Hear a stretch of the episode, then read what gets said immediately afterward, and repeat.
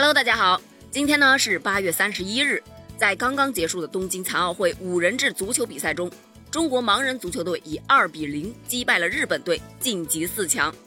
这一消息啊，让网友们是热血沸腾啊！要知道，本次东京奥运会五人制盲人足球比赛一共有八支球队，中国队是分在了死亡之组啊。同组的都有谁呢？都有卫冕冠军巴西队、欧洲劲旅法国队，还有东道主日本队。虽然首战呢以零比三输给了强大的巴西队，但是随后中国盲人男足调整好状态，五位小伙子是齐心协力，以一比零击败了法国队，赢得了出线的主动权。今天上午呢，他们以二比零击败了日本队，成功打进四强。中国盲人足球队的小伙子们展现出了极强的水准和实力呀，遇强则强。另外呢，值得一提的是，目前东京残奥会盲人足球比赛。中国队打进的三个进球，全部都是零零后小将朱瑞明打进的。在昨天对阵法国队的比赛中，朱瑞明呢根据引导员的指示，通过定位球打进了全场唯一进球。今天呢对阵日本队的比赛，他两次破门，分别在第十二分钟和第十八分钟轰入两球啊！日本守门员表示无能为力呀。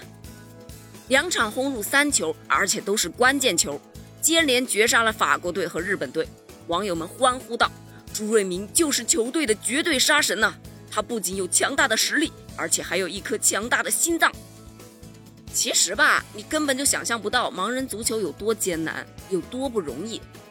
你想，他们双眼被蒙上了厚厚的眼罩啊，没有任何光感，只能靠声音去辨别方向和对手。虽然呢，那个球会发出响声，但是在那么大的赛场上，它能有多大的响声呢？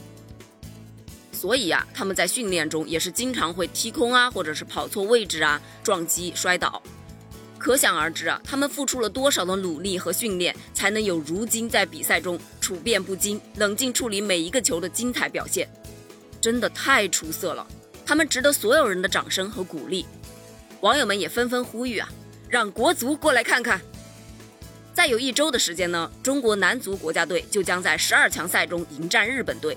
希望李铁、吴昕、吴磊领衔的国足能够向中国盲人男足学习，打出气势。